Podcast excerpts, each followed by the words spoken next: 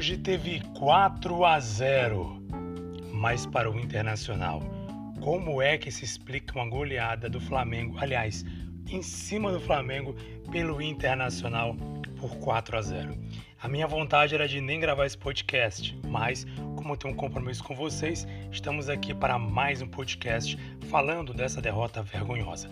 Quem não me conhece, meu nome é Jesus Mar Souza, pode me chamar de Jesus e você está acompanhando a programação, o podcast Mengão em Foco, trazendo informações sobre o jogo entre Inter, aliás, entre Flamengo e Inter. O jogo foi no Maracanã e o Flamengo perdeu vergonhosamente pelo placar de 4 a 0.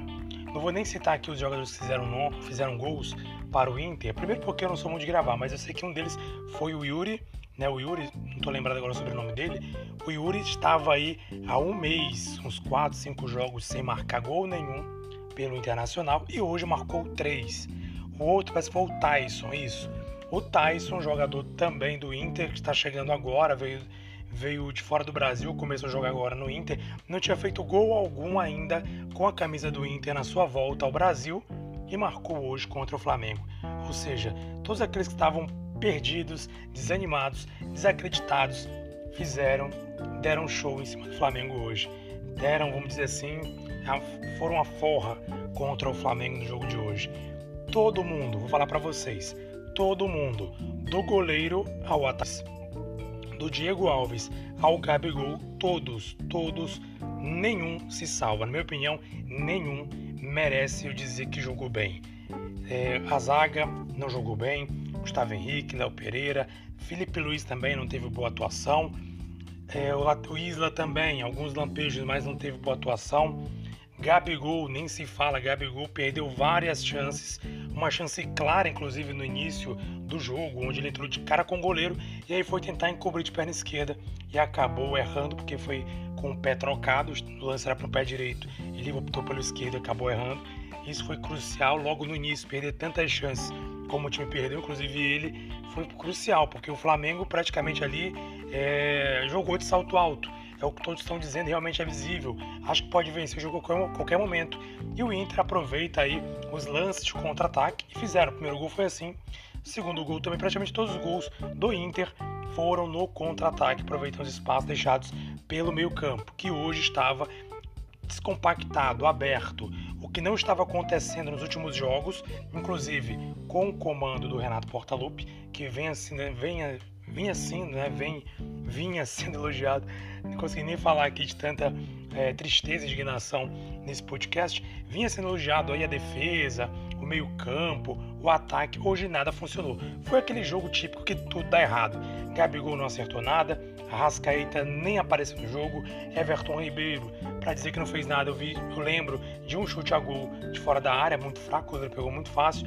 Bruno Henrique teve oportunidades também, não conseguiu concluir. Quando concluiu, o goleiro defendeu. Goleiro do, do Inter também hoje fez belíssimas defesas, tá defesas mesmo fantásticas, que a bola era uma, uma cabeçada, por exemplo, do Léo Pereira no segundo tempo, já o time sofrendo goleada, uma cabeçada e o goleiro fez uma defesa espetacular numa cobrança de escanteio. Então, todos os jogadores do goleiro Diego Alves, que praticamente nem pulou em alguns gols que o time sofreu, até o Gabigol que foi expulso. Detalhe, o jogo já estava ruim, já estava complicado, o Flamengo perdendo, se eu não estou enganado, de 2 ou 3 a 0, acho que estava perdendo de 3 já. O Gabigol consegue ser expulso. Ele reclama, leva o cartão amarelo, em seguida faz um gesto, se não estou enganado pelo que o árbitro sinalizou, batendo palmas ironicamente, e acabou sendo expulso para piorar a situação. Visivelmente o time ficou nervoso, tenso logo que tomou o primeiro gol. E tomou o segundo gol, piorou, aí vira para o segundo tempo. O time volta tentando buscar o ataque, toma outro gol de contra-ataque. Diego Ribas ainda na virada do, do primeiro, inclusive após o apito final do primeiro tempo, tomou um cartão amarelo por reclamação com o juiz. Então o time visivelmente nervoso, visivelmente tenso. O time, o jogo, para resumir tudo, gente, foi o jogo que deu tudo errado. Foi o jogo que atacante não conseguiu fazer gol, zagueiro não conseguiu evitar jogadas dos atacantes, goleiro não foi nas bolas, é, todos os gols ali, nenhum ele conseguiu chegar na bola, inclusive alguns que ele ficou até parado, ou um gol especificamente que eu lembro que ele ficou ali plantado, enquanto jogador, se foi o Tyson que fez o último gol tocou no canto dele, enfim, deu tudo errado. Diego Ribas, que vinha fazendo boas atuações, hoje jogou muito mal. Não conseguiu é, ali povoar o meio campo, cobrir. Ah, e aí é um problema que eu já venho falando aqui desde o Rogério Ceni como técnico do Flamengo. O meio campo ali tem que ter alguém um pouco mais de marcação em determinados momentos. E hoje era um dia para isso. Hoje, às vezes, tem jogos que demandam velocidade, contra-ataque, marcação mais forte, por exemplo, e às vezes exige um pouco mais de um volante, porque o Diogo Ribas não tem muita característica de marcação. E hoje ficou nítido isso. Né? Inclusive, em um dos gols, não lembro se é o terceiro ou quarto, ele veio acompanhando o jogador do Inter, não alcançou, ficou para trás. Felipe Luiz deu um, um bote errado, se eu não estou enganado, porque eu assisti o jogo assim meio desanimado, né? Logo após o segundo terceiro gol do Inter, já sabia que o Flamengo não ia conseguir vencer. E aí é, tomou um gol no final, ou seja, nitidamente o time totalmente ali perdido em campo. Ninguém jogou, gente, ninguém. Na minha opinião, eu assisti o jogo, se você assistiu, talvez, provavelmente tenha a mesma opinião que eu. Nem quem esteve em campo desde o início, nem quem entrou fizeram boa partida. Todos fizeram atuações muito abaixo. O time parece que estava anestesiado, descansado descansado não, o time estava é, cansado, sem ritmo, sei lá. Não dá para explicar, não dá para entender o que aconteceu. O time jogou de salto alto, talvez, tentou, entrou no jogo achando que já estava definido, que já estava tudo resolvido, que era só qualquer momento marcar um, dois, três gols e dar uma goleada como fez com o ABC, ou como fez aí com o Bahia, ou como fez com o próprio São Paulo, mas não foi o que aconteceu eu, eu chego a dizer aqui uma verdade: nem o torcedor do Inter, nem o torcedor mais é, fanático ou o torcedor mais otimista do Inter imaginou que o Inter pudesse vencer, tampouco com esse placar elástico de 4 a 0. Né, Renata Fã, apresentadora de um programa o Jogo Aberto na Band, ela até falava na sexta-feira que se tivesse um pouquinho de sorte, a zebra aparecesse, talvez o Inter venceria o jogo mas ela mesma já imaginava tomar um goleado, como qualquer outro time do Brasil, qualquer pessoa que acompanha futebol acreditava que poderia acontecer goleada.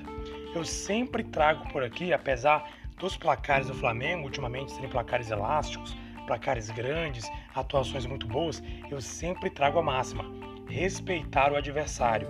Não custa nada respeitar o adversário pode ser inferior, pode estar numa posição ruim na tabela hoje, pode estar abaixo do rendimento, mas deve-se sempre respeitar o adversário. Isso vale para tudo. Vale, por exemplo, agora para o, o próximo jogo contra a equipe do Olímpia pela Libertadores, respeitar. O time é tecnicamente fraco, inferior, lembrando que o Olímpia eliminou o Internacional na Libertadores é, em 0 a 0 ficou o jogo de, ida, de ida e de volta, ficou no 0 a 0 e nas, nos pênaltis o Olímpia conseguiu eliminar o Internacional. Claro que é difícil a gente visualizar um, time igual o Flamengo, que tem uma qualidade como tem o Flamengo, ser eliminado por um time bem tecnicamente inferior que é o Olímpia. Mas respeito é bom. É bom respeitar o adversário, ainda mais jogos, jogos de Copa são jogos que exigem muita atenção, muito respeito, porque tudo pode mudar a partir de um gol. Por exemplo, igual hoje, o time toma aí é, se bem que não é o mesmo contexto, mas toma dois, três gols e o Gabigol expulso. Já pensou? O Flamengo vai lá, é, faz 1 a 0 ou, ou, não consegue fazer gols, como já aconteceu em algumas situações, e tem um jogador expulso, por exemplo. Vai lá, jogo 0 a 0 Flamengo pressionando o Olímpia, e aí um jogador, por alguma infelicidade, alguma situação, é expulso. E aí o time fica um a menos, jogando fora de casa. Complicado. Por mais que o time adversário não tenha qualidade técnica, de repente tendo um jogador a mais, tem uma facilidade para o contra-ataque, cria situações e pode fazer gols, como hoje. O Flamengo teve várias chances no primeiro tempo de fazer gols, inclusive o Gabigol teve várias chances também. O, acho que um dos piores jogos do Gabigol, nos últimos jogos que ele participou, na minha opinião, foi um dos piores. É, errou tudo que pôde, errou gols, errou passes, errou lance, enfim. Hoje foi, eu acho, a pior atuação de todo o time do Flamengo, no geral do Gabigol também uma das piores ou a pior atuação dele que eu lembro nos últimos jogos. Imagina o jogo é, de Libertadores acontecer isso, né? Um jogador expulso, acontece uma situação dessa, o jogador vai expulso, e aí? Como é que fica a situação? Tá tudo errado pro time, toma um gol, e aí vem pro desespero, jogo de volta. Então, assim, todo cuidado é pouco. Copa do Brasil, vamos enfrentar o Grêmio. Já falei isso aqui, se você não acompanhou nosso último podcast, você pode acompanhar nosso podcast, onde eu falei sobre o Flamengo, o adversário do Flamengo, que é o Grêmio. O Flamengo vai pegar o Grêmio pelas quartas de finais da Copa do Brasil. O Grêmio também não vive um bom momento no Campeonato Brasileiro, mas futebol é futebol. O jogo de hoje acende aquele alerta que devemos sim respeitar o adversário, independentemente da qualidade do time, da qualidade técnica do time ou da situação momentânea do time num campeonato ou numa competição. Inter foi eliminado no, no, na, na Libertadores e estava em situação aí ruim, né? E não está numa melhor situação no Campeonato Brasileiro, mas o jogo de hoje deu uma melhorada. Então é respeitar o adversário, respeitar, saber que do outro lado tem um time que também busca a vitória. O próprio Renato costuma dizer muito isso nas entrevistas. Ele até falava que uma, em algum momento vai acontecer do Flamengo perder a invencibilidade, que os outros times também querem ganhar. E é entender isso, que os outros times também querem ganhar. E aqui vou pontuar, na minha opinião, alguns erros do Renato Portaluppi. Minha opinião, primeiro erro, não trocar o Gabigol. Gabigol não estava bem no jogo, não estava bem. Na minha opinião também, na verdade, no intervalo, ele já deveria ter trocado o Diego Ribas. Ou ele colocava o Pedro para é, suprir mais o ataque, ou colocava o Michel mesmo, já que ele prefere colocar o Michel, tirava o Diego Ribas, porque naquele momento o Inter estava todo fechado, ou seja, estava esperando apenas um contra-ataque. Mas o, o, Diego Ribas não estava conseguindo nem fazer marcação e não estava jogando bem, atuando bem. Perdeu inclusive uma bola que originou, se eu não estou enganado, o terceiro gol do Inter, ou foi o quarto? Não lembro aqui na sequência, não consigo lembrar. É, minha memória não traz aqui nitidamente qual foi o momento. Mas a verdade é que em determinado momento o Diego Ribas perdeu o lance, perdeu uma jogada e originou um outro gol do Inter. Então, assim, o Diego não jogou bem, na minha opinião, já no intervalo deveria ter sido trocado, até por conta do cartão amarelo, e também para melhorar o meio-campo, que estava muito aberto. Era perceptível que o time do Inter tinha uma, uma avenida no meio-campo para ir para cima do Flamengo e não deu outra. Não povoou o meio-campo, não fechou o meio-campo, não colocou o Pedro. O Gabigol estava mal na partida e estando mal, cedeu a provocação. Gabigol tem disso. Quando ele começa a ficar muito tenso, muito nervoso, ele começa a fazer besteiras, como fez hoje. Tomou um amarelo de graça. Alguns minutos depois, tomou outro amarelo, porque foi bater palma ironicamente para o árbitro. E aí, resultado expulso, piorou mais a situação e o Flamengo tomou de 4 a 0. Bem, aquela história, vou falar para vocês. Na minha opinião, foi um jogo isolado, um jogo realmente atípico. Tudo deu errado. Diego Alves costuma fazer grandes defesas, não fez nada hoje. É, a Rascaeta sumiu do jogo, Everton Ribeiro, enfim, não dá nem para explicar o que aconteceu no jogo de hoje. É difícil de explicar é, de maneira coerente o que aconteceu. Ninguém jogou nada, ninguém jogou nada, só deu o Inter que aproveitou a jogada que ele costuma fazer, que o Inter estava propondo a fazer e, e fez muito bem e fez certo. E aí vamos dar os méritos para o Internacional, que fez quatro gols, principalmente em jogadas de contra-ataque, marcou muito bem e o Flamengo também teve azar em alguns momentos e também faltou em alguns momentos capricho na hora de fazer os gols. Bruno Henrique cabeceou, Léo Pereira cabeceou, o goleiro também do Inter tem méritos, é, agarrou muito hoje. Enfim, foi aquele jogo que dá tudo errado. Que o time não consegue fazer gols e toma gols de bobeira. O Inter, se você for analisar bem, é, teve um bom aproveitamento. Não, não cheguei a olhar a estatística, mas eu lembro que lá no início, os dois gols do primeiro tempo, foram umas três chances que o Inter teve. Marcou dois gols. É aquilo que eu já venho falando há muito tempo, até antes mesmo do Renato chegar com o Senna. O Flamengo tem momentos que encontra essa dificuldade. Não consegue fazer gols e acaba o adversário vindo no contra-ataque em pouco, poucas chances.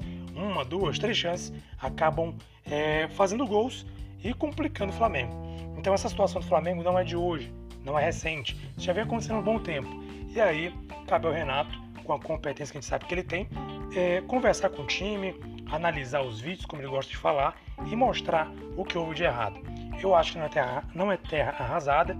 É, a gente tem que criticar, assim, como eu critiquei aqui o Renato, pelas mudanças, na minha opinião. Ele demorou, tinha que ter mudado, tinha que ter tirado o Gabigol, não estava bem no jogo. Tinha que ter tirado ele antes, na minha opinião. Mas enfim, agora é esperar o próximo jogo, é o time treinar, é o Renato mostrar nos vídeos aí o que tem que corrigir, o que tem que acertar. É ter, ele ter a coragem de mudar o meio-campo se for necessário, porque o Diego Ribas hoje estava muito abaixo do que daquilo que a gente espera e daquilo que ele tinha que fazer, porque ele, é, ele está atuando como volante, então ele tem que ajudar na marcação. E hoje o meio-campo estava escancarado. E é difícil o Arão jogar sozinho, né? Ninguém consegue jogar sozinho. A gente lembra quando estava ali o Gerson e o Diego Ribas, como é que o Flamengo tomava muito urso. Por quê? Porque sempre ficava escancarado o, o, a defesa. A gente vem elogiando muito a defesa, mas a defesa deve, depende muito do meio-campo. Se o meio-campo deixa passar tudo, a defesa, consequentemente, dificilmente vai conseguir parar alguma coisa. Mas enfim, não é terra arrasada, o Flamengo perdeu hoje. Infelizmente é do futebol, acontece. A gente está triste, chateado, sim.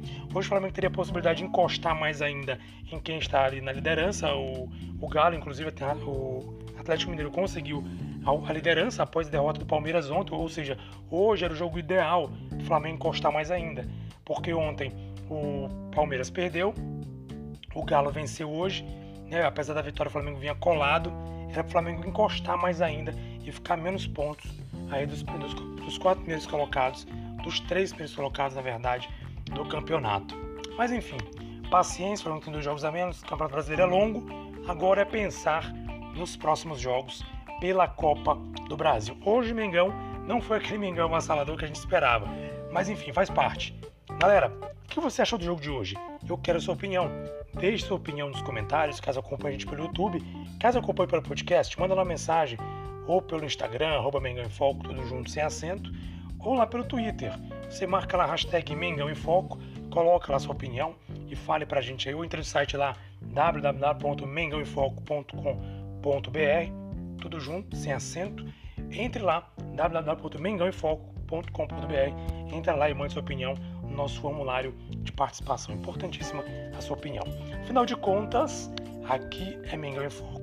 Um abraço para você, saudações rubro-negras, espero você nos próximos podcasts. Espero que em situações melhores, porque o que o time jogou hoje ou o que o time não jogou hoje tá de brincadeira, né? Um abraço para você, saudações rubro-negras. Muito obrigado pela audiência neste podcast.